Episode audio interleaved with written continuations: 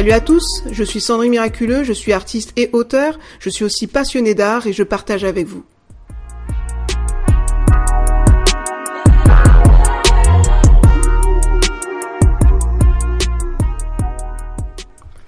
Église, aimez vos artistes chrétiens. Vincent van Gogh est un peintre néerlandais, considéré comme l'un des plus grands artistes de tous les temps. C'est également un des premiers artistes chrétiens qui a été rejeté par l'Église. Né en mars 1853 aux Pays-Bas, son œuvre impressionniste annoncera le fauvisme et l'expressionnisme. Issu d'une famille protestante de l'ancienne bourgeoisie, certains membres de sa famille étaient commerçants d'art. Cependant, suite à une vie tourmentée qui révèle un déséquilibre mental, une ultime crise provoquera son suicide à l'âge de 37 ans. Néanmoins, même si son histoire dramatique est connue, elle est bien plus complexe. Van Gogh, un artiste chrétien? Les correspondances de Van Gogh ont permis de mieux le comprendre. On compte aujourd'hui plus de 800 lettres écrites à ses proches, dont 652 envoyées à son frère Théo, un marchand d'art connu à son époque. La vie de Van Gogh commence ainsi. Il était l'aîné de six enfants. Avant lui, ses parents ont eu un fils mort-né, qu'ils ont appelé Vincent. De ce fait, le petit Van Gogh a été baptisé du même prénom. Fils d'un prédicateur, le jeune Vincent grandit dans une famille chrétienne et assiste à l'église. Son plus grand désir était de suivre son père dans le ministère. Il était sensible, silencieux et considéré comme un enfant à part. Il dessinait souvent. On l'eût trouvé étrange. Son père avait honte de sa différence. Dès lors, Van Gogh ne sera pas pasteur comme il l'espérait, car ses difficultés scolaires lui fermèrent les portes de l'école pastorale. Aujourd'hui, nous savons que Van Gogh souffrait de dyslexie. Ses premiers pas d'évangéliste. Malgré sa déception, Van Gogh tentera quand même de rentrer concrètement dans son ministère pastoral sans dépendre des organisations religieuses. Il fut un temps pasteur missionnaire indépendant. Comme l'apôtre Paul, il se fit tout à tous, en allant évangéliser des mineurs de charbon de la région de la Belgique. Sa démarche était sincère. Il était entier et zélé dans son ministère. Il éprouvait une réelle empathie pour ces mineurs qui souffraient. Après une année, lors d'une visite, le comité d'évangélisation mit fin à sa mission, car ils étaient choqués par ses méthodes. Ses responsables trouvaient qu'il ressemblait trop à un mineur et si peu à un pasteur. Malgré les fruits visibles de son travail, ils estimèrent qu'il n'était pas assez digne pour représenter leur dénomination. Ils le rejetèrent et le renvoyèrent chez lui. Un artiste chrétien rejeté de l'Église. Le jeune Van Gogh en fut profondément blessé et traumatisé. Après cela, il se réfugia dans la peinture. Autodidacte et passionné, il ne cessa d'enrichir sa culture artistique, notamment en suivant des cours de peinture, en analysant le travail des grands peintres et les estampes japonaises. Il visita les musées et les galeries d'art et il s'intéressa à la gravure anglaise. Sa peinture reflétait ses recherches et l'étendue de ses connaissances artistiques. Dès lors, il s'expatria de la Hollande pour aller en Belgique, à Bruxelles. Puis, de Bruxelles, il revint en Hollande. Et enfin, il partit pour l'Hexagone, dans la capitale française, si bien qu'il devint un peintre talentueux. Mais les années passèrent, et il ne parvenait toujours pas à vivre de son art. Toute sa vie durant, Van Gogh alternera entre les périodes dédiées à la peinture, les nombreuses correspondances avec son frère, et ses épisodes de crise mentale. Mais aimé de Dieu. En 1890, Vincent se tire un coup de revolver dans la poitrine et décède deux jours plus tard. Cependant, en 2011, une nouvelle hypothèse sur la mort de Van Gogh est soumise par deux auteurs, Stephen Naffey et Gregory White. Vincent Van Gogh aurait été victime d'une balle perdue dont les responsables seraient les frères Gaston et René Sécrétan, deux adolescents que le peintre connaissait. Les deux jeunes gens jouaient au cow-boy près du champ que Van Gogh fréquentait. Suite à cet incident, Van Gogh mourant aurait décidé de couvrir les deux garçons en prenant toute la responsabilité de cet acte involontaire pour le faire passer pour une tentative de suicide. En donnant cette version des faits, il voulait par amour décharger son frère Théo de sa présence, trop pesante selon lui. Que nous importent les points de discorde? Le peintre mourut pauvre et dans une dépression profonde. Trois siècles après. Je voudrais attirer votre attention sur les points sombres de la vie de Van Gogh. Ceci nous amène à réaliser que son histoire n'est pas juste un cas isolé. Les mentalités chrétiennes vis-à-vis des artistes chrétiens n'ont pas beaucoup évolué depuis cette tragédie. En effet, en 2013, le site internet Info Chrétienne communique qu'après avoir lutté durant des années avec une maladie mentale, le jeune fils des fondateurs de l'église de Saddleback, qu'est Eric Warren, a mis fin à ses jours à l'âge de 27 ans. Suite à cet épisode douloureux, les parents ont ouvert le débat. au sujet des chrétiens qui luttent encore aujourd'hui avec des pathologies psychiatriques au sein même de l'Église. Leur fils était un jeune homme brillant qui souffrait de dépression et avait des pensées suicidaires. Mais ni les psychiatres, ni les prières n'ont su aider le jeune homme, bien que Dieu soit puissant pour guérir toutes les maladies. La mentalité de l'Église. La mentalité de l'Église a peu évolué. Dans cette tragédie, le couple pastoral a créé un service d'aide du nom de Hope Rising, destiné aux chrétiens qui souffrent de maladies mentales, comme la dépression, le trouble de la personnalité, les troubles de l'alimentation, les troubles bipolaires. Rick Warren déclarait en 2014 qu'il est encore trop souvent plus difficile pour l'entourage d'accepter et de traiter un déséquilibre biochimique affectant un organe qu'un déséquilibre biochimique affectant notre cerveau. Il dira Si mon cœur ne fonctionne pas, je prends un traitement et personne ne pense rien à ce sujet. Mais si mon cerveau ne fonctionne pas bien et que je prends un traitement, suis-je supposé en avoir honte? Qu'est-ce qui ne va pas avec ça? Bien qu'en Romains 8, 38, Paul déclare qu'il a l'assurance que rien ne le séparera de Christ, tous les hommes devront rendre des comptes de leurs actes au jour du jugement. On peut le noter en Romains 8, chapitre 14, verset 12. Assurément, la vie et la mort dépendent de Dieu. L'acte de suicide est un meurtre contre soi-même. Néanmoins, Dieu demeure le seul juge. Il est celui qui décide de notre destination finale. Le cas de Van Gogh sera examiné par son créateur, tout comme celui des membres de l'Église qui l'ont rejeté. Ainsi ne jugeons pas ce que nous ne comprenons pas, car nous ne sommes pas si différents d'eux, après tout. Les artistes chrétiens et l'Église aujourd'hui. Bien que les artistes chrétiens n'arrivent pas à des actes aussi extrêmes que ce peintre, certains souffrent en silence de l'abandon et de l'incompréhension de l'Église. Il y a quelques années, j'en ai moi-même fait l'expérience au sein de l'Église dans laquelle j'étais depuis 11 ans. En décembre 2016, j'avais créé un service d'art pour aider les artistes de l'Église. Étant artiste chrétienne professionnelle, je précise que c'est avec un désintérêt total que j'ai proposé le projet Art. Considérez bien que ce n'était pas pour moi un moyen de me réaliser personnellement, puisque ma réalisation vocationnelle était déjà établie dans le monde séculier. En somme, je ne cherchais pas à m'élever dans l'Église. Au contraire, j'étais réticente à l'idée de mettre mes dons artistiques au service de l'Église. J'ai résisté de nombreuses années aux diverses propositions ecclésiastiques, et puis je me suis finalement soumise à la volonté de Dieu. Ainsi, ma vision était d'édifier le corps de Christ, en le sensibilisant au langage de l'art contemporain, pour atteindre les non-chrétiens et les amener à la foi. Le projet art fut validé par mon responsable. Après des semaines de report, j'ai obtenu une réunion avec le responsable, les co-responsables et potentiels artistes chrétiens de l'Église. Et enfin, j'ai pu leur partager la vision de la nouvelle branche du département et motiver les artistes chrétiens à l'intégrer. Église vs artistes chrétiens? En premier lieu, le démarrage du projet consistait à recruter les artistes photographes, puis les vidéastes, les peintres, etc., etc pour arriver enfin progressivement à avoir un groupe d'artistes chrétiens compétents et efficaces pour servir dans le royaume de Dieu. Après cela, je proposais donc aux artistes photographes une exposition sous forme d'un concours photo. Cette expo servirait à sélectionner les potentiels artistes chrétiens pour la branche art, et l'exposition serait une première approche pour le corps de Christ. Le projet artistique devait avoir lieu lors d'un grand événement annuel organisé par l'Église. Une fois les cœurs des photographes conquis par ce projet, j'ai dû, Organiser de multiples réunions, relancer mes collaborateurs pour leur communiquer le déroulement de l'exposition, renvoyer plusieurs fois les mêmes documents perdus ou effacés, être force de proposition, créative, sculpter le trophée en argile pour l'artiste chrétien lauréat, préparer le prix des participants ainsi que le descriptif de leur travail, coordonner la logistique, c'est-à-dire les croquis, les plans, euh, les installations, le matériel, la scénographie et toute l'organisation de l'exposition. Réfléchir à la scénographie et convaincre le responsable de sa pertinence, ainsi que la prise en charge par mes soins des impressions photos, des 30 crochets en métal fait main et sur mesure et, et autres matériels, simèses, tringles, etc pour accrocher les tableaux car les frais du projet étaient à notre charge. Faire un montage via PowerPoint pour présenter la branche art, participer à la conception du logo de la branche et superviser la création des cartes de visite, et enfin supporter et gérer les contraintes et les contretemps causés par l'ego et l'apathie de chacun. De la motivation à la déception. La joie d'avoir pu tout ficeler dans les temps fut brusquement assombrie.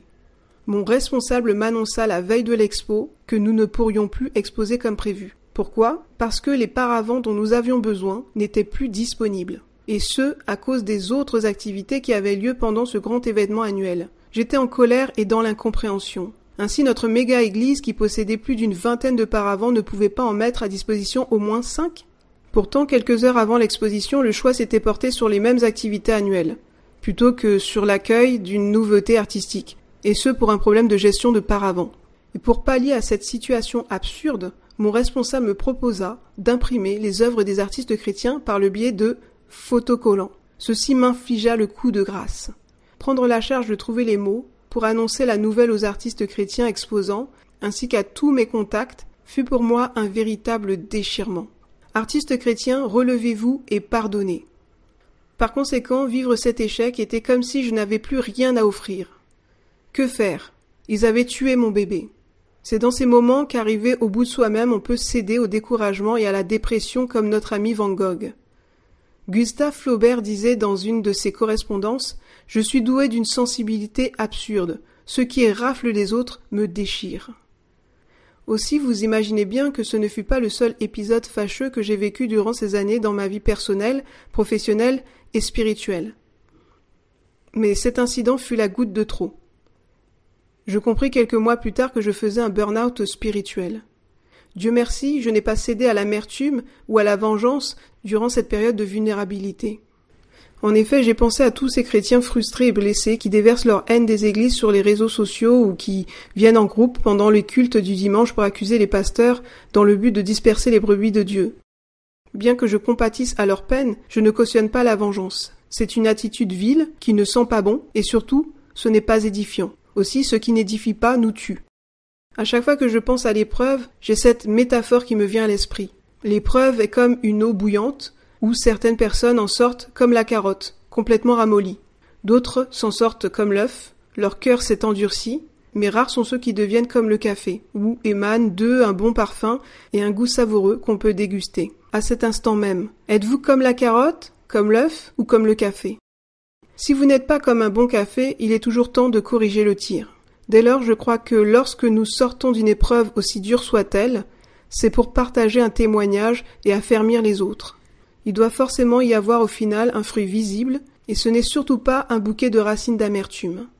En cédant à l'amertume, nous sortons du plan de Dieu. Puis nous tournons en rond, dans une terre aride et desséchée, parce que nous ressassons nos offenses et nous les partageons sans cesse à qui veut l'entendre. Et comme ce fruit pourri n'édifie personne, nous nous isolons, nous désertons nos églises par défiance envers nos conducteurs. Toute chose concourt à votre bien. Nul doute que chaque chrétien a une personnalité et un tempérament qui lui est propre. Nous avons tous des forces et des faiblesses. À moi, Dieu m'a donné une forte personnalité. Ce type de tempérament génère de la persévérance et de la ténacité. À l'origine, artiste et culture et le chrétien dans tout ça devait être un précis d'histoire de l'art. Pour les artistes chrétiens de mon église locale. Mais suite à cette mésaventure, j'en ai fait un livre. Ne rien faire du tout ou passer mon temps à lécher mes plaies aurait été un vrai échec aussi ce serait laisser la victoire au diable. Néanmoins, même en étant une femme forte, j'avais besoin de l'aide spirituelle de Dieu. Durant cette période, j'ai passé beaucoup de temps avec mon père en méditant sur la parole, en priant et en louant. De surcroît, j'ai lu également des écrits, qui se rapprochaient de ce que j'avais enduré pendant toutes ces années. Artiste chrétien, Dieu changera le mal en bien. Durant tout ce temps, je suis resté fidèle à Dieu, à sa maison et dans mon service. Aussi je n'ai jamais cessé d'aller à l'église, même si j'ai dû en changer pour prendre un nouveau départ et rentrer dans une nouvelle saison. Après onze bonnes années, il n'était plus possible de rester dans ce qui a fini par devenir pour moi un lieu d'abus spirituel. En définitive, Dieu m'a permis de me rapprocher davantage de lui, il m'a guéri émotionnellement et il m'a restauré spirituellement. Mon cœur est totalement libre aujourd'hui. Dieu est bon, cher artiste chrétien. Sachez qu'il nous prend par la main pour nous relever. Ne vous affligez pas, ne vous découragez pas, et surtout ne cédez pas. Demandez à Dieu de guérir vos blessures, de vous restaurer, de ressusciter vos dons, de vous équiper davantage et de vous mettre en contact avec les bonnes personnes. Car le moment venu, quelqu'un vous attendra les bras grands ouverts et sera prêt à recevoir votre précieux cadeau. Bishop Dalbronner disait Après tout, même avec un crayon de couleur cassé, il est encore possible de colorier. Message aux églises. Quoi qu'il en soit, traditionnelle ou moderne, petite ou grande, classique ou d'avant-garde, l'Église ne doit pas être le cimetière des artistes chrétiens. Elle ne doit pas leur fermer la porte de son cœur. L'épouse de Christ ne doit pas être les pharisiens du XXIe siècle. Elle ne doit pas négliger les artistes chrétiens que Dieu lui envoie. Elle ne devrait pas non plus être celle qui rejette les siens. Ne laissez pas vos artistes se résigner à vous dire Je crains d'avoir inutilement travaillé pour vous. Comme il est écrit en Galates, chapitre 4, verset 11. Que vos Betsalel et vos Oliab ne soient pas contraints à secouer la poussière de leurs pieds parce que vous ne les avez pas reçus. Comme il est écrit en Matthieu 10, versets 11 à 14. Le Seigneur aime son Église, et moi aussi. On se bat pour ce qu'on aime. Croyez-le ou non, je suis pour l'avancement du royaume. Artiste et culture et le chrétien dans tout ça est un cri du cœur, pour tous ceux qui souffrent. D'où la nécessité de libérer cette vérité sans accabler quiconque. Recevez simplement cette exhortation avec un cœur doux, dans l'esprit et non dans la chair. Aussi le Saint-Esprit parle aux églises d'aujourd'hui comme dans la Bible en Apocalypse. La vérité nous rend libres, mes bien-aimés, et elle nous permet d'avancer. Apprécions les cadeaux que Dieu place dans nos églises, car ils sont précieux à ses yeux. Peut-être que leur étrange emballage ou ce qu'ils délivrent de la part du Père vous effraie, quand bien même. Ne les refoulez pas d'un revers de la main comme une mouche qui vous importune. Beaucoup d'artistes chrétiens sont comme des étrangers désorientés qui ne savent plus sur quelle terre, voire église, atterrir, s'implanter ou trouver leur place. Je précise cependant que malgré ce malaise évident, certaines églises encouragent et soutiennent les artistes chrétiens. Des rapprochements peuvent s'établir entre les églises et les artistes par des expos, des conférences, des mécénats. Église, sortez de votre zone de confort. Parfois des chrétiens viennent vers moi en me disant J'aime l'art. Je suis toujours tenté de leur répondre ah oui? Et quel expo as-tu vu dernièrement? Ou combien es-tu prêt à investir dans une œuvre? Ou encore, serais-tu prêt à être le mécène d'un artiste chrétien? Une fois, j'ai distribué des cartons d'invitation à une trentaine de frères et sœurs. Seulement trois sont venus. En comparaison, avec des non-chrétiens que je n'avais même pas eu à inviter, dix ont répondu présent. Notez bien que je ne dépends pas de la présence de ces personnes, pour assurer le succès d'une exposition collective annuelle comme les portes ouvertes des ateliers des artistes de Belleville. Par exemple, celle-ci draine environ 50 000 visiteurs chaque année. Je n'en tire donc aucun intérêt personnel. Dieu connaît mon cœur. C'est juste une bonne occasion pour inviter des chrétiens dans un milieu qui d'ordinaire leur est étranger. Actuellement, dans nos églises, nous cultivons les talents artistiques en faisant des petites choses figuratives ou ordinaires que nous sommes en mesure de comprendre. Si c'est du live painting, nous l'acceptons, mais si c'est de l'art prophétique ou contemporain, nous estimons que ce n'est pas de l'art. Pourtant, toute grâce excellente et tout don parfait vient de Dieu. L'Église a laissé les chefs-d'œuvre au grand musée et le grand art aux galeries d'art. Elle les a remplacés par des petits accessoires religieux standardisés, des petites croix, des ictus, des colombes, des paysages ornés d'un verset biblique. En conséquence, l'Église est devenue muette et risible dans le milieu artistique. Des artistes chrétiens à la maison des artistes. Vous me direz, depuis ces dernières années, il y a eu du progrès. Nous avons des BDistes, des illustrateurs, des collectifs d'artistes qui réalisent des interventions artistiques dans les espaces publics ou autres. Oui, mais c'est bien trop peu. Sur les 48 536 artistes professionnels en France qui cotisent à la Maison des artistes, répartis en 23 420 affiliés qui vivent de leur art, 25 116 artistes assujettis à la MDA qui n'en vivent pas ou dont je fais partie pour l'instant. Ces chiffres de la MDA datent de décembre 2009. Néanmoins, nous sommes encore de piètres imitateurs, des artistes chrétiens du dimanche arborant fièrement nos petites croûtes qu'on appelle des œuvres inspirées du Saint-Esprit. Pour preuve, trouver des artistes chrétiens convertis et célèbres sur les six derniers siècles n'a pas été une chose facile pour la rédaction de mon manuscrit. Connectez-vous aux artistes chrétiens. En lisant ce livre d'histoire de l'art, vous verrez que durant le XXe siècle et le XXIe siècle, il n'y a guère d'artistes chrétiens d'envergure internationale, parce que nous nous contentons tout simplement de notre petitesse et de notre médiocrité. L'artiste chrétien n'a pas de repère artistique ouin. C'est aussi pour cela que j'ai écrit Artistes et culture. C'est pour mettre au premier plan les rares grands artistes qui ont été des serviteurs à la louange de la gloire de Dieu, ou du moins qui s'en sont rapprochés. Dans le milieu de la musique chrétienne, notamment du gospel, il y a un grand héritage. Il y a quelque temps, je regardais Kirk Franklin sur YouTube. Il honorait des anciennes figures du gospel qui étaient ses pères dans la musique chrétienne. Aujourd'hui, Kirk Franklin est à son tour un mentor pour la nouvelle génération de chanteurs de gospel contemporains, tels que Jonathan McReynolds, Anthony Brown, Travis Green, Todd. Toutefois, malgré cette foisonnante pépinière d'artistes, Kirk Franklin tend à s'inquiéter de la rareté des artistes chrétiens authentiques dans le milieu du gospel. Ouvrez-vous à l'art. Aucun des six artistes chrétiens précités dans mon livre n'est parfait. Certains d'entre eux n'ont pas eu une fin héroïque, mais la majorité ont été des héros de la foi, à l'instar de ceux cités en Hébreu 11. Ainsi, vous comprendrez qu'un artiste chrétien sans référent artistique spirituel est comme un orphelin sans héritage, même si nous sommes co-héritiers avec Christ. Vous comprendrez bien qu'il ne s'agit pas ici de cet héritage. Ainsi, les enfants de Dieu négligent l'art visuel. Et si certains prennent le risque de s'aventurer sérieusement dans cette voie, ils font office de précurseurs dans leur siècle car c'est un chemin étroit et difficile que celui du pionnier, qui jalonne un parcours semé d'embûches et que les potentiels artistes chrétiens ne sont pas prêts à endurer. Mais en leur frayant le chemin, certains choisissent des raccourcis pour aboutir à la médiocrité ou à une réussite éphémère. C'est ainsi qu'à ce jour, l'Église a peu d'influence dans le domaine culturel. Artistes chrétiens, ne vous arrêtez jamais de créer. Y a-t-il parmi nous des artistes chrétiens pionniers et courageux qui sont prêts à répondre à l'appel de Dieu, comme dans le livre d'Ésaïe 6-8 Comme ces espions, artistes chrétiens invités à explorer Canaan, quelques-uns sont montés sur la montagne et ont examiné le pays de l'art. Ils ont vu quels sont les artistes qui l'habitent, s'ils sont nombreux ou non, si le milieu culturel est ouvert ou inaccessible pour les artistes chrétiens, si les champs de l'art est fertile ou pauvre. Ils se sont armés de courage, comme le Seigneur leur a demandé. Ils ont pris quelques informations pour nous les transmettre. Ainsi, divers domaines de l'art ont été explorés durant ces derniers siècles. Rembrandt, Van Eyck, Rouault, Gaudi, Steve Turner, John Bunyan, C.S. Lewis, J.R. Tolkien, Romaker, Schaeffer et quelques autres ont survolé les régions, les secteurs et toutes les zones de la culture de l'art. Ensuite, ils sont revenus de la vallée d'Escol, où ils ont produit quelques œuvres pour nous les présenter, afin que nous sachions que l'art est un bon fruit. Voici leur rapport. Nous sommes allés dans ce pays où il y a une abondance de créativité. C'est un endroit où les professionnels de l'art sont cultivés et talentueux, un lieu où les musées et les galeries d'art sont élitistes, un champ où règnent tous les descendants des géants de l'art, tels que Anish Kapoor, Daniel Buren, Damien Hirst, qui font partie des artistes les plus talentueux de l'art contemporain à ce jour.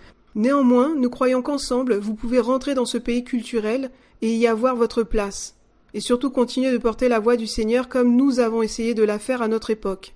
En effet, il existe des grands de la littérature, des anacs de la peinture, de la sculpture, de la photo, mais si vous gardez cette mentalité de sauterelle, vous allez droit dans le désert, et vous y resterez longtemps. Quatre-vingts ans s'il le faut, comme nos pères, et ce jusqu'à ce que vous ayez l'esprit d'hardiesse qu'avaient Caleb et Josué. Ceci est une paraphrase du livre des Nombres, chapitre 13, versets 1 à 38. Et Dieu dans tout ça, est-il satisfait de cette situation? Peut-il se vanter de nous, comme il se vantait de son serviteur Job? Face à ces interrogations, nous devrions être gênés, car nous connaissons malheureusement la réponse. Dieu est lui-même un créateur. On le voit en Genèse, chapitre 1, verset 1. La créativité provoque du changement, et notre chair déteste ce qui est inconfortable. Durant sa vie, Van Gogh a créé de nombreuses toiles, mais Nature morte avec la Bible est criante de vérité. On peut voir une simple Bible ouverte sur une table avec une chandelle éteinte. Dans ses lettres destinées à Émile Bernard, il dira ceci. Mais la consolation de cette Bible, si attristante qui soulève notre espoir et notre indignation, nous navre pour de bon, tout outré par sa petitesse et sa folie contagieuse, la consolation qu'elle contient, comme un noyau dans une écorce dure, une pulpe amère, c'est le Christ. Van Gogh, juin 1898. Alors, Église, ouvrez entièrement la porte de vos cœurs aux créatifs.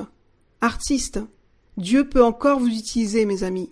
Alors, colorez ce monde. Je vous dis à dans 15 jours. Vous pouvez consulter mon, mon site internet euh, sandrinemiraculeux.com.